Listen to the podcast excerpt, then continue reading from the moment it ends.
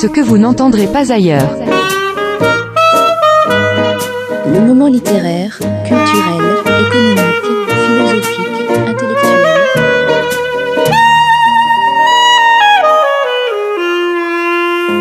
Avec Stéphane sur RLP.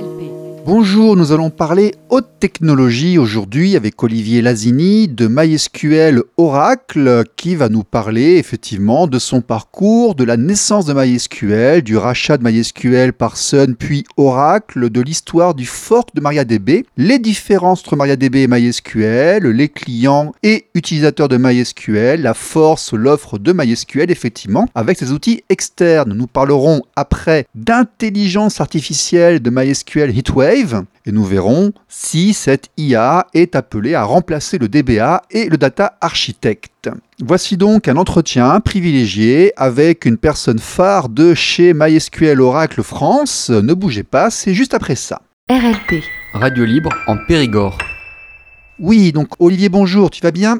Bonjour Stéphane, très bien et toi? Euh, Super, merci d'être venu, c'est super gentil. Est-ce que tu peux te présenter pour qu'on sache qui tu es et puis après, une fois qu'on aura effectivement le poids de ta parole, tes origines, on rentrera sur MySQL, Oracle, etc. Alors, je m'appelle Olivier Dazini, je suis dans l'écosystème MySQL et l'open source au sens large du terme depuis une vingtaine d'années maintenant. Le temps passe vite. Euh, alors pour faire simple, j'ai découvert, euh, alors j'ai commencé en tant que développeur, développeur euh, PHP et euh, développeur et formateur PHP. Et puis euh, dans la boîte où j'étais, on a eu l'opportunité en fait d'être partenaire MySQL, euh, MySQL France. MySQL France est arrivé, donc c'était ils étaient une poignée en fait, hein, et ils cherchaient une boîte pour un partenaire pour faire des formations. À l'époque de Cajarno? Euh, à l'époque de Cage, effectivement. D'accord. T'étais chez Anaska avec Cyril? Exactement. D'accord, ok. D'accord. Avec Cyril, avec Romain et, et bien d'autres. J'étais développeur PHP, formateur PHP. Et comme j'ai un background de, de base de données, lorsqu'ils ont cherché des partenaires pour faire des formations, euh, ben, j'étais désigné volontaire. J'ai découvert MySQL à ce moment-là et j'ai été formé ben, par l'équipe MySQL. Et puis, et puis ça a commencé comme ça, un coup de foudre en fait. Tu es ingénieur de formation Qu'est-ce que tu as comme formation Euh, je suis, alors moi j'ai une formation assez, on va dire assez classique, euh, universitaire en fait. J'ai fait des études euh, orientées euh, euh, développement. J'ai découvert la, la base de données. euh, Donc un doc de maths, une licence d'informatique Voilà, c'est ça, c'était exactement, exactement ça. D'ailleurs, pour la petite histoire, fun fact, j'ai découvert la base de données euh, en licence, je crois, en licence ou peut-être un petit peu avant euh, d'informatique. Euh, c'était sur du Postgre en fait. Donc j'ai découvert, voilà, c'était, j'étais à l'université anti-Guyane, donc on n'a pas beaucoup de moyens là-bas, et euh, on a du soleil mais pas beaucoup de moyens. Et du coup, voilà, l'open source c'est très indiqué, euh, notamment pour ce type de, de, de- de contexte. Et j'ai découvert la base de données. Et je me suis dit en fait, quand j'ai découvert la base de données là-bas, je me suis dit, mais jamais je travaillerai dans les bases de données. C'était un autre monde. Et puis, euh, et puis voilà, quelques années plus tard, je me suis spécialisé là-dedans. D'accord. Postgres, c'était en quelle année ça? 2003, 2004 Sûrement dans ces eaux-là, je suis pas très bon en, en année, ça, ça remonte. J'avais pas de cheveux blancs à l'époque en tout cas, mais ouais, ça date. Ah, Déjà à l'époque, c'était extrêmement en avance, Postgres. Hein. Bon, il fallait faire ses propres index, mais si je me souviens bien, les concepts de clés étrangères et de relationnel étaient plus avancés que MySQL au départ. Ouais, tout à fait. Le, en fait, le concept est, différent. Postgre se veut, euh, euh, se veut, on va dire, la version open source de la base de données Oracle. Euh, donc Oracle qui reste la, la, la référence en termes de, de, de, base de données, en termes de voilà, la base de données la plus, la plus avancée. MySQL, en fait, le, le concept était différent. C'était plutôt du pragmatisme. C'est-à-dire, euh, et d'ailleurs, je pense que c'est ce qui a contribué à, rendre populaire MySQL, c'est que c'était pas, euh, ça pas été a fait par des, par des, enfin, c'était pas fait pour des euh, spécialistes bases de données. C'était, en fait, c'était du DevOps avant l'heure. La plupart des gens qui, géraient les bases de données MySQL, c'était des développeurs, c'était des, des admin 6, pas forcément des gens qui ont un background base de données en fait, pas des DBA, je veux dire au sens euh, littéral du terme. Et euh, voilà, typiquement, avec Maïsa, par exemple, pour faire une sauvegarde, on faisait une sauvegarde du file system. Donc, d'un point de vue euh, admin 6, c'était un outil admin 6 supplémentaire, en fait. Ouais. Donc, du coup, l'avantage, c'est que ça, ça, a permis à plein de gens qui n'avaient pas le, cette culture de base de données de pouvoir partir avec une base de données qui fonctionnait bien et qui fonctionne toujours bien d'ailleurs. L'inconvénient, c'est que les bonnes pratiques n'étaient pas forcément respectées à l'époque, mais ça a donné beaucoup de boulot aux, aux consultants par la suite. Ce qui n'est pas plus mal. Alors, on va rappeler aux gens, on va faire un petit peu d'histoire parce que moi j'ai connu ça. Je suis un ancien, j'ai commencé à bosser en 99. Je sortais d'informatique de gestion et j'ai vu les premiers sites internet qui faisaient la base de données sur des fichiers texte. Avec des développements en Perl qui allaient taper dans des fichiers en texte. Et j'ai vu MySQL arriver qui en fait a mis une couche d'interpréteur SQL au-dessus en fait de ces fichiers texte. Et c'est comme ça qu'est venu MySQL et c'est comme ça qu'à l'origine le moteur MySQL s'est développé. InnoDB c'est bien bien bien bien bien plus tard. Et effectivement tu prenais les fichiers MyISAM là, tu les recopiais d'un répertoire à l'autre et tu recopiais tes tables. Et au lieu de faire des tableaux en mémoire en lisant des fichiers texte, tu avais un outil mais qui lui contrairement aux autres avait plusieurs avantages. C'est que un, tu ne facturais pas, tu n'étais pas en train d'acheter le nombre de connexions, chose qui était le modèle client-serveur qui existait beaucoup à l'époque dans les bases de données professionnelles. Et c'était accès rapidité parce que tu n'avais pas 10 ou 15 personnes sur un client-serveur. Là, tu avais le monde qui était en face. Donc c'est comme ça effectivement que MySQL est rentré dans l'Internet, dans l'Internet open source. Et les autres ont mis longtemps à le rattraper. MySQL, enfin, SQL Server et les autres ont mis un certain temps effectivement, euh, effectivement à le rattraper. Est-ce que j'ai dit ça colle là ou euh, Oui, tout à fait. c'est exact- exactement ça. Je, rajoutais, ju- je rajouterais juste que à cette époque-là, la plupart de ces applications, alors, plutôt orientées web, étaient avec des, des workloads plutôt orientés lecture en fait. Et donc du coup, ce modèle-là était Oui. totalement adapté pour ça. Oui. Notamment MySam. Pour la lecture, c'était super rapide. Et... Ah, oui, bien sûr. Absolument, absolument. D'ailleurs, on va avancer, un, on fait un pas en avant de plusieurs dizaines d'années, mais MongoDB, quelque part, philosophiquement, c'est le retour à cette origine-là. Exactement, c'est exactement ça. L'idée, c'est que, comme je disais, c'était un outil qui n'était pas forcément orienté DBA, mais plutôt pragmatique. hein, c'est ce que j'entends par pragmatique. Voilà, c'était pas une base de données aussi complète qu'un PostgreSQL, par exemple, mais beaucoup plus simple à appréhender. Et du coup, il n'y avait pas forcément tous les outils préférés des DBA. Donc, c'est venu par la suite. Ça s'est complexifié. Et exactement, le- l'exemple MongoDB est super bon exemple. On est revenu en arrière, en fait, pour des raisons de performance, de simplicité. Et finalement, et typiquement, si tu te souviens, mais au début, quand le NoSQL, le mouvement NoSQL s'est présenté, NoSQL qui veut dire Not Only SQL, ce qui a totalement du sens. Le SQL n'est pas adapté pour tout, mais ils ont essayé de, de- de rentrer en confrontation pour dire No SQL, pas du tout de SQL. Et finalement, la plupart de ces outils-là ont développé leur propre, ont redéveloppé leur propre langage SQL parce que bah, manipuler les données. Je suis désolé de le dire, pour ceux qui n'aiment pas le SQL, mais on n'a jamais rien fait de, meilleur aujourd'hui que le SQL pour manipuler les données. Cette couche d'abstraction, ce langage descriptif, en fait, en langue anglaise, mais on en langue naturelle, euh, donne-moi euh, les noms, euh, les prénoms des clients qui ont consommé, qui ont dépensé tant, etc. Cette couche d'abstraction pour aller manipuler les données, bah, c'était révolutionnaire pour l'époque et on n'a pas fait mieux en fait aujourd'hui. Langage SQL, c'est 1974, 75, c'est par là? Dans ces eaux-là. Dans ces eaux-là. hein. Et puis euh, la programmation objet, on va dire aussi, il n'y a pas eu tellement d'énormes révolutions technologiques à part la petite complexification. Bon, enfin. Donc là, MySQL, effectivement, tu découvres MySQL. Est-ce que toi, tu as assisté au rachat de MySQL par Oracle? Oui, oui, tout à fait. À cette époque-là, je faisais déjà partie de la communauté du coup. D'accord Dans le, dans le déroulé, en fait, euh, MySQL, donc, était propriétaire de MySQL AB, la société donc, qui faisait MySQL, a Avec le été petit racheté, dauphin, là, voilà. exactement, ça qu'il a, a été racheté par, euh, par Sun. Euh, lors du rachat par Sun, en fait, le, en termes- au niveau de la communauté, on était plutôt, euh, c'est plutôt bien passé, en fait. Voilà, l'idée, c'était qu'on pensait que ça allait permettre à MySQL de franchir un cap. En tant qu'indépendant, c'est toujours un peu compliqué en termes de ressources, notamment financières, donc de, de franchir un cap pour aller euh, taper d'autres marchés, enrichir le produit, etc., etc. Et puis, dans la foulée, un petit peu après, je pense un an après, quelque chose comme ça, il y a le rachat donc, de Sun par Oracle. Et là, d'un point de vue euh, communauté, ça a plutôt fait peur, on va dire. Ça a plutôt fait peur. On n'était pas forcément très, très ravis parce que j'imagine qu'il y a plusieurs raisons derrière ça. Euh, une des raisons, en tout cas, c'est que Oracle, bah, c'est le propriétaire de Oracle DB, évidemment, la base de données la plus avancée. Et du coup, en tant qu'utilisateur MySQL, que fan MySQL, on se demandait qu'est-ce qui va devenir de MySQL dans ce contexte-là. Voilà, donc ça, c'était une des raisons. Alors, je ne l'ai pas précisé, mais euh, je pense que c'est important. Aujourd'hui, je travaille donc pour euh, Oracle dans l'équipe MySQL. Et d'ailleurs, comme c'est une grosse boîte américaine, il faut que je précise également que je ne suis pas porte-parole Oracle et tout ce que je vais dire aujourd'hui n'engage que moi et euh, ne représente pas forcément ce que la société pense. Voilà, je suis obligé de le dire. Oracle, tu Euh. le vois, voilà. Comment il s'appelle le euh, directeur déjà le, de Oracle? Le grand chef, euh, Larry, Larry Ellison, Larry Ellison, tout à fait. C'est lui qui faisait un peu peur parce que c'est un sacré businessman, c'est un visionnaire, une forte personnalité, mais c'est quelqu'un qui parlait d'argent. Et en arrivant dans le monde open source, c'est peut-être ça qui a fait un peu peur à la communauté. Ouais, ça fait, ouais, ça aussi, effectivement, ça fait, ça fait peur. Et puis, en fait, euh, donc à cette époque-là, pour donner un petit peu de contexte, il y a, enfin, un petit peu après, il y a donc le- un des cofondateurs de MySQL, euh, Monty, qui a créé un fork de MySQL, MariaDB. Ça te parle? Alors ça, alors ça déjà, c'est avant ou après le rachat? C'est après les rachats. Alors, ça, effectivement, on va en parler un petit peu parce qu'à l'époque, on n'a pas très très bien compris parce que Oracle arrive, donne une grosse somme d'argent à Cage et puis à Monty. Monty, et les deux s'en vont et ouvrent une société du nom de leur petite fille, là, Maria, et puis en fait, ils font un fork d'un truc qu'ils ont vendu. Ouais, Euh, Est-ce que tu peux nous éclairer un peu sur ce qui s'est passé par rapport à ça? Parce que... Alors, avec le recul, ma, mon interprétation, ça n'engage que moi, mais mon interprétation, c'est que euh, j'ai l'impression qu'ils se sont dit, on a tiré le jackpot parce que MySQL a été vendu un milliard de dollars, je crois, à Sun. Donc, c'est une, voilà, une bonne petite somme. Et mon interprétation, encore une fois, c'est qu'ils se sont dit, on peut refaire le coup, en fait. Et je pense que c'est ce qu'ils ont essayé de faire avec, le- avec euh, le fork MariaDB. Ils ont essayé de le vendre Euh, deux fois. Ouais, voilà, c'est c'est mon interprétation. D'accord. Ça n'a pas marché la deuxième fois pour un certain nombre de raisons. Pour la, la petite histoire, moi, quand Monty l'équipe a, créé MariaDB, j'étais plutôt fan en fait de, ce concept-là parce qu'encore une fois, on avait plutôt peur pour MySQL, on savait pas ce qu'il allait devenir, et puis il y avait toute une un beau compte entre guillemets beau en tout cas compte qui a, été monté. En gros toi c'est l'image du méchant Oracle versus le gentil euh, le gentil euh, MariaDB et puis bon le temps a passé en fait. Euh, moi de l'extérieur j'ai vu deux choses. J'ai vu que MySQL a continué à progresser.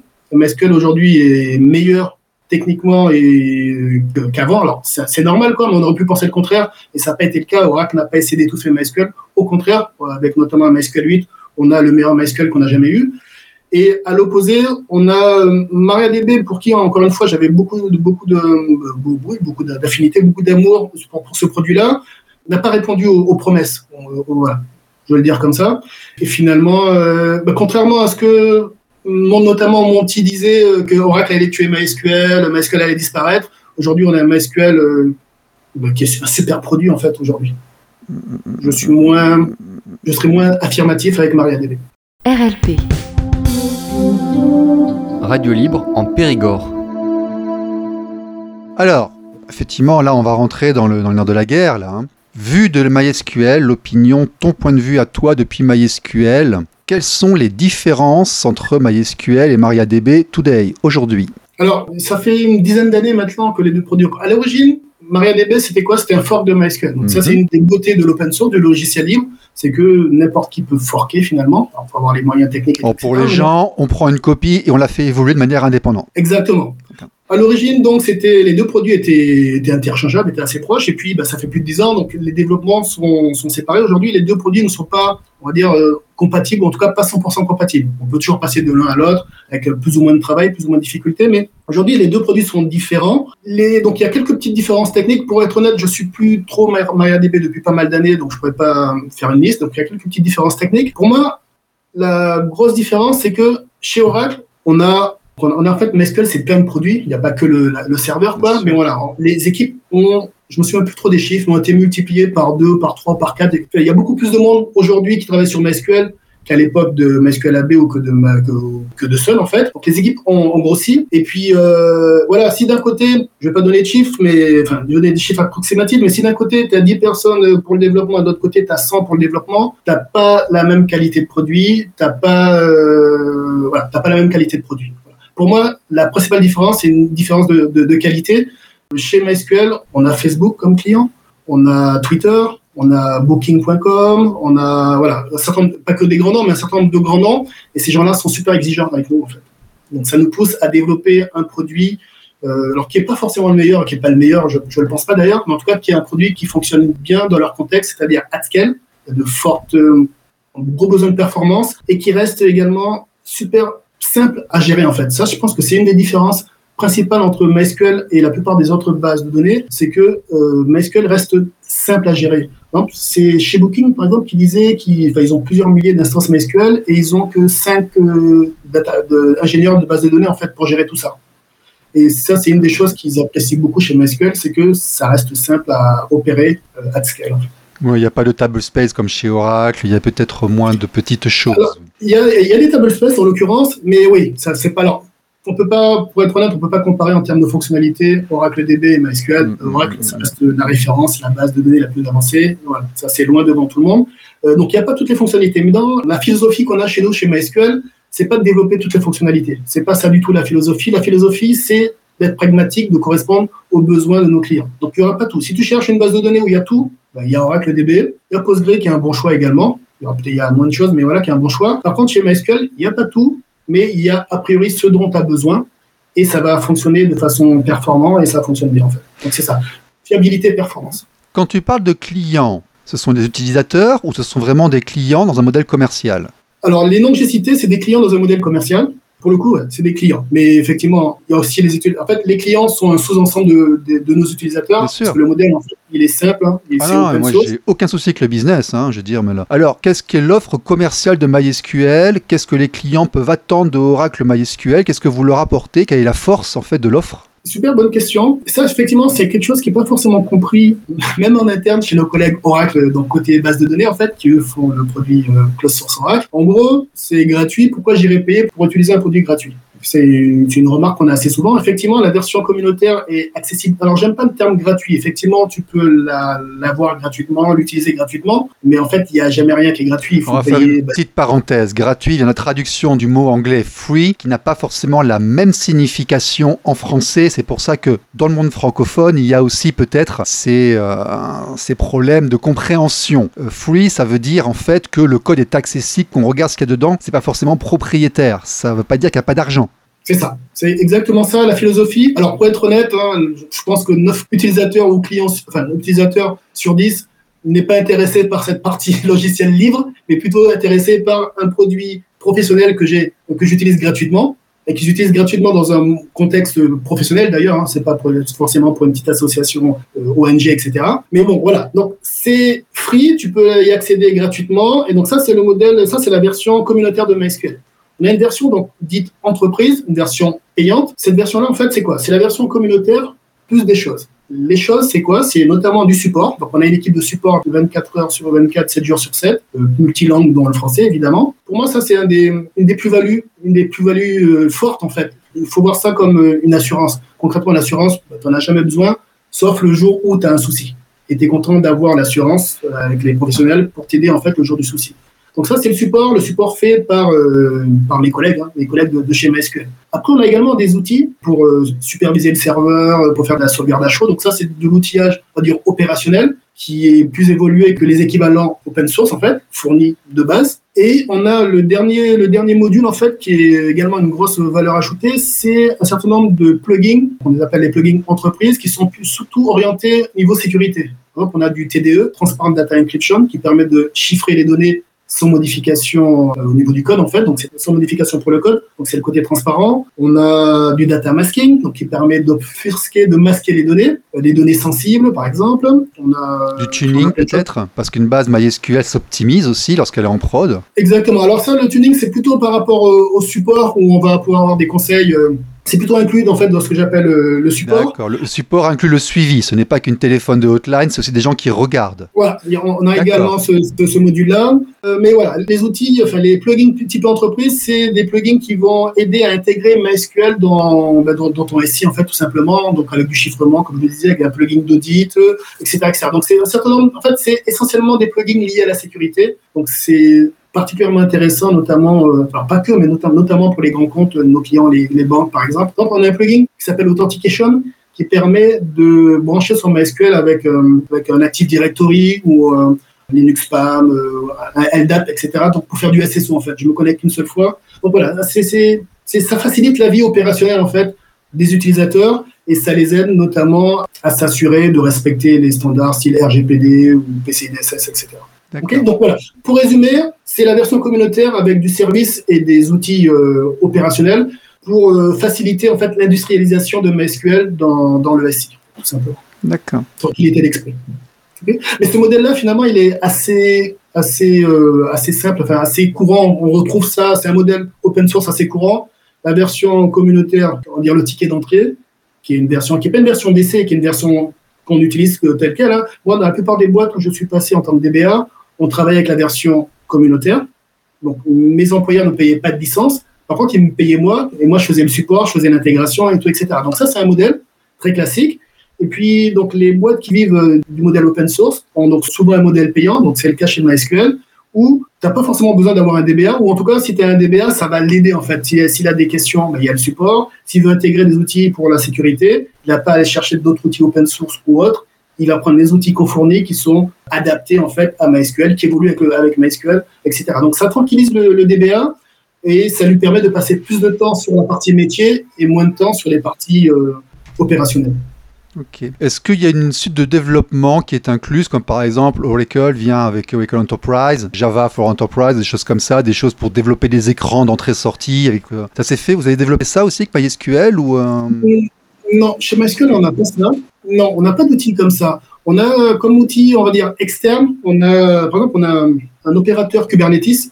Donc, ça permet de déployer des clusters MySQL de, en mode conteneur dans Kubernetes. Donc, en fait, voilà, on a un un plugin qui va cluster MySQL des serveurs MySQL sur plusieurs serveurs en fait parce qu'ils prennent beaucoup de taille et puis on, on mutualise plusieurs machines, plusieurs serveurs pour une seule base de données afin d'avoir du CPU dessus, de la mémoire. Voilà, c'est ça, du. CPU, de la mémoire, etc. Ou pour effectivement pour euh, répondre à plus de charges, ou, ou pour du achat tout simplement, pour de la haute disponibilité. Hmm. L'idée c'est que si j'ai une seule instance MySQL, un seul serveur, il tombe, ben, j'ai plus de service.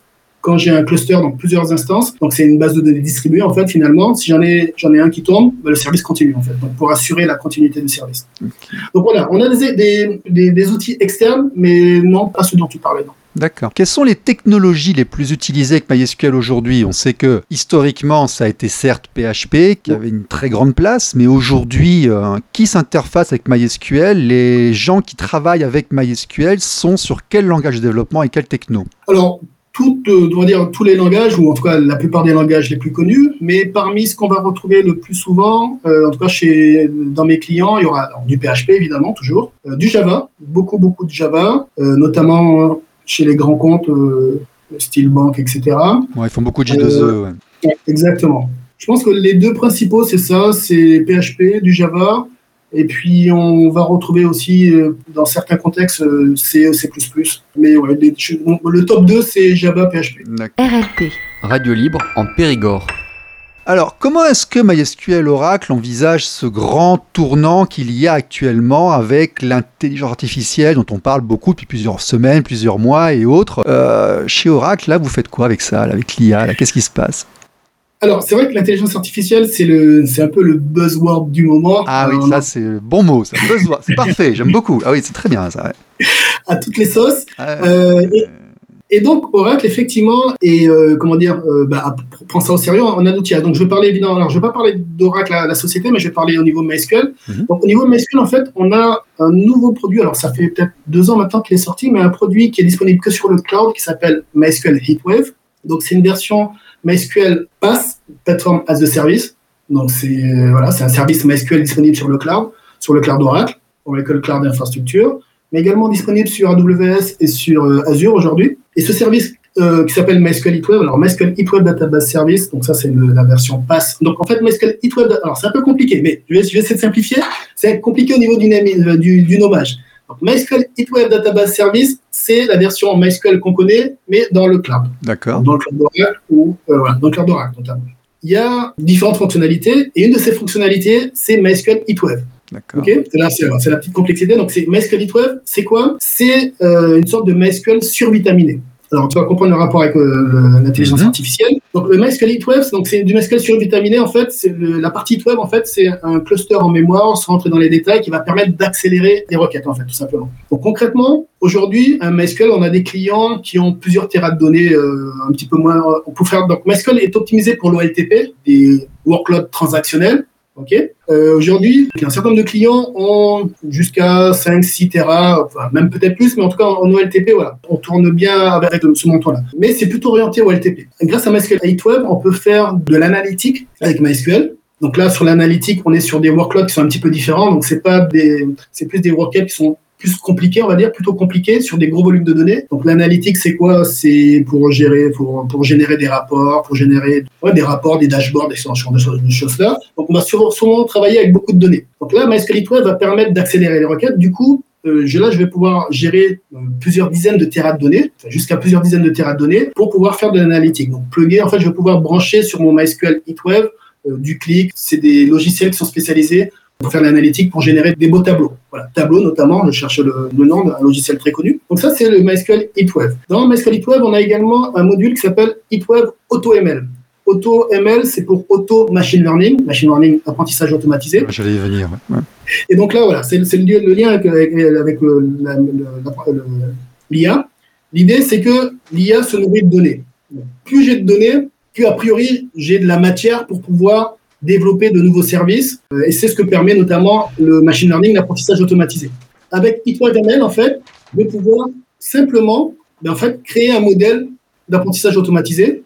Pour ceux qui connaissent, euh, faire de la régression ou classification aujourd'hui. Et en fait, ça, quand je dis simplement, c'est sans besoin de sortir les données, sans besoin d'avoir des connaissances en Python euh, ou autre langage, sans besoin d'avoir des connaissances poussées en termes de data scientist. Je vais pouvoir, avec MySQL HeatWave AutoML, mes données sont dans MySQL et générer en fait, faire de l'apprentissage en fait, générer mon modèle en utilisant que des procédures stockées en fait. Donc c'est super simple pour un DBA comme moi qui n'est pas du tout data scientist. Je peux créer, et j'ai déjà créé en fait des modèles de machine learning. Euh, voilà. Donc en fait, on a un outil. Pour le dire autrement, un des points forts de MySQL historiquement, c'était de de faciliter en fait la vie des DBA ou de, de l'équivalent en fait avec un produit facile pour gérer les données. Donc ça, on l'a fait en mode OLTP. Et aujourd'hui, grâce à MySQL Web, on fait la même chose pour de l'analytique et pour du machine learning.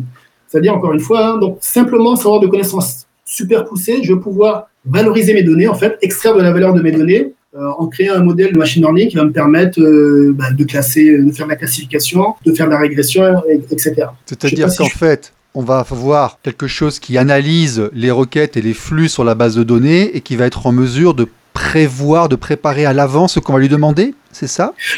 Alors, c'est pas les requêtes, mais mes données. En fait, en fonction de mes données, alors, le mot-clé, c'est ça, c'est faire de la prédiction. C'est exactement ça. L'idée de machine learning, c'est faire de la prédiction. Mes données, en fait, pour donner un exemple, euh, on va dire un peu plus concret, je suis dans un domaine métier. Euh, un exemple, on va dire bateau entre guillemets, ça peut être euh, bancaire.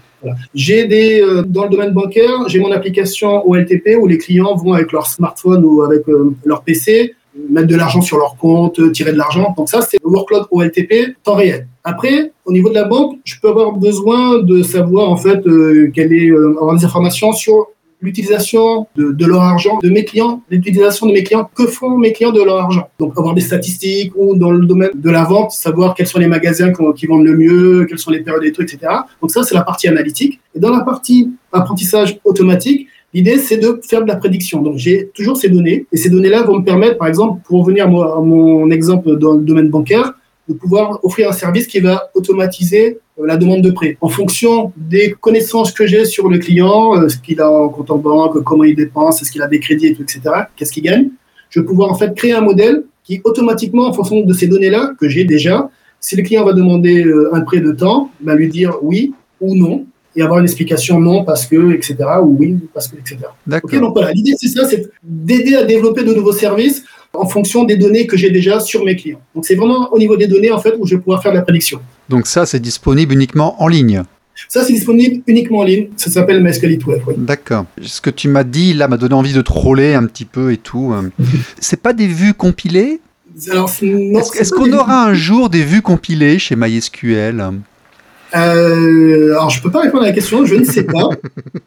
Mais euh, c'est quoi le cas, le cas d'usage? En fait, euh, voilà. En général, quand le client vous demande quelque chose, c'est quoi le, cas d'usage? Non, mais une vue, une vue compilée, en fait, c'est une requête, euh, une demande d'information extrêmement complexe qu'on a envie d'avoir de préparer à l'avance. Donc, soit on va faire des triggers et des procédures stockées pour remplir à l'avance un gros, euh, une grosse table avec nos choses pré-préparées pour aller taper dedans et les matcher. Soit on fait ce qu'on appelle une vue. Une vue, en fait, c'est une génération de d'une requête, C'est quelque chose qui existe dans la concurrence, qui existe aussi chez Oracle, mais qu'on n'a pas encore chez MySQL, malheureusement. Il faut qu'on le fasse à la main lorsqu'on en a besoin. Oui, exactement. En fait, alors effectivement, pour euh, résoudre ce problème-là, on peut le faire différemment. Donc, on n'a pas la fonctionnalité vue compilée, mais si, c'est pour gagner du temps, bah, typiquement un MySQL Web va permettre de te Hmm. bah, de gagner du Ouais, temps. c'est pour ça que la Si pensée va traverser quand tu en as parlé. Voilà.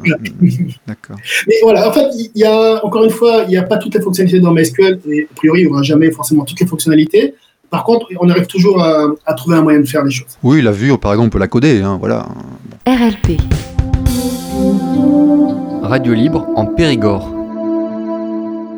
Petite question, est-ce que l'intelligence artificielle va remplacer un jour le métier de data architecte et de DBA Super bonne question. Chez Oracle, en fait, euh, on- alors, mes collègues en fait, ont un produit qui s'appelle Autonomous Database, qui est, comme son nom l'indique, une base de données autonome jusqu'à un certain niveau. Mais l'idée, c'est que C'est en train de venir. Mince. euh, ouais, c'est déjà là. Euh, L'idée, typiquement, dans Autonomous Database, par exemple, il va pouvoir identifier les, euh, les requêtes qui s'exécutent et savoir s'il manque des index, en fait. Pour pouvoir ajouter des index automatiquement. Donc ça, c'est une fonctionnalité. Il y a d'autres fonctionnalités, je ne les connais pas toutes. Oui, ça, on Mais- peut l'automatiser. Ça, effectivement, c'est même bien. C'est utile de savoir par rapport à l'usage où mettre les index. Ça, c'est bien. C'est pratique. Exactement. Donc ça, en fait, la- Autonomous le fait tout seul. Chez MySQLite Web, on a quelque chose un peu équivalent, pas, il, fait, il va pas mettre les index tout seul, mais il va analyser en fait, pareil, les workloads, les requêtes qui passent, et il va pouvoir, euh, ben, grâce à ça, en fait, un exemple concret sur MySQLite Web, c'est juste une petite parenthèse, on a un optimiseur euh, qui est basé sur l'apprentissage automatique, encore, on retrouve encore du machine learning,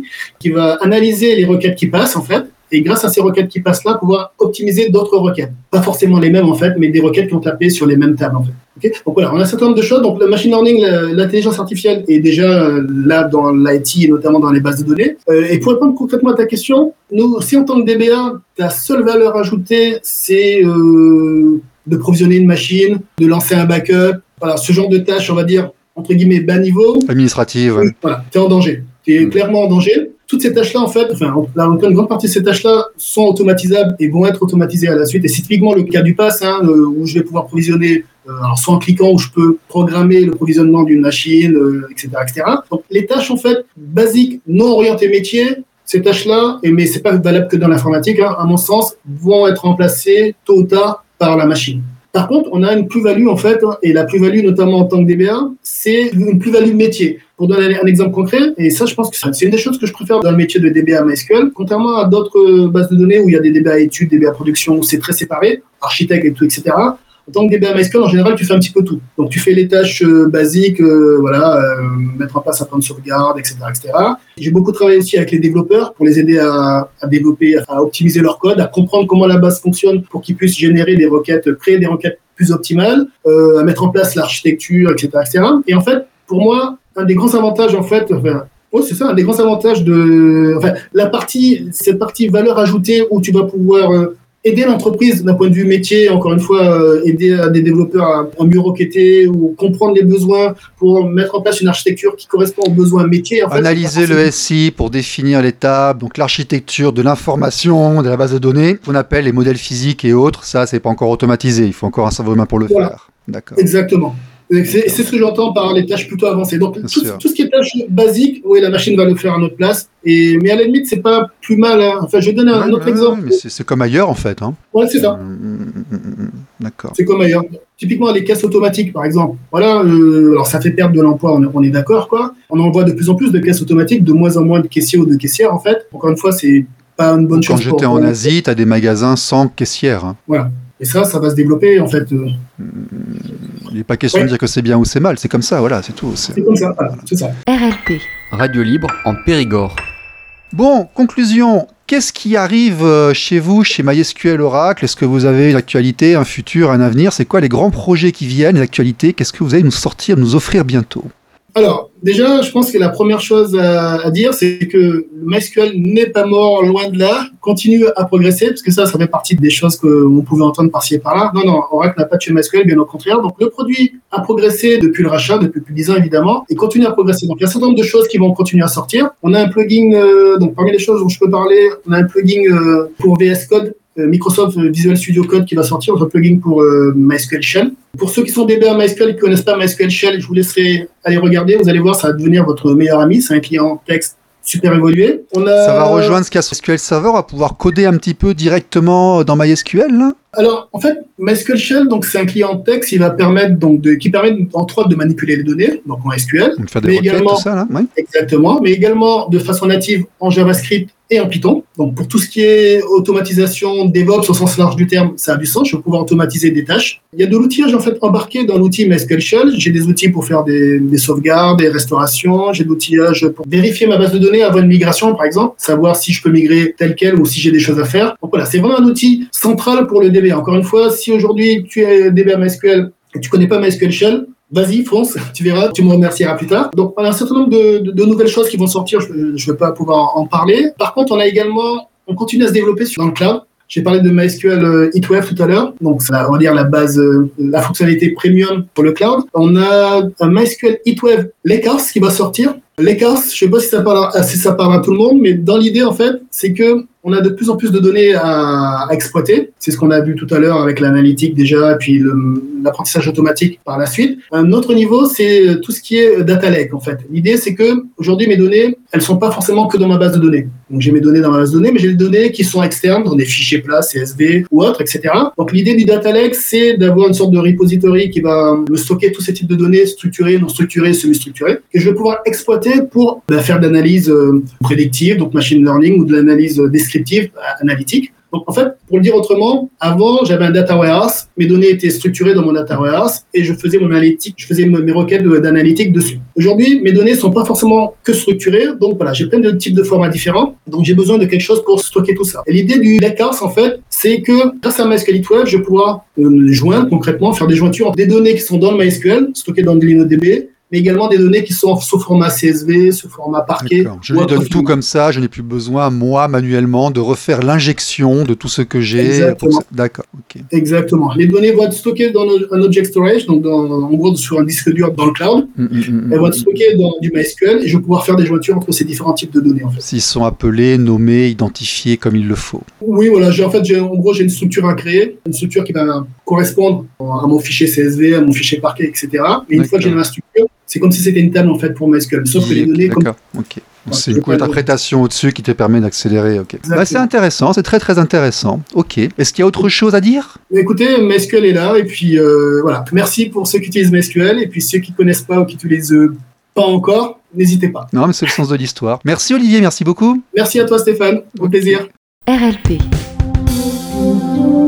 Radio libre en Périgord.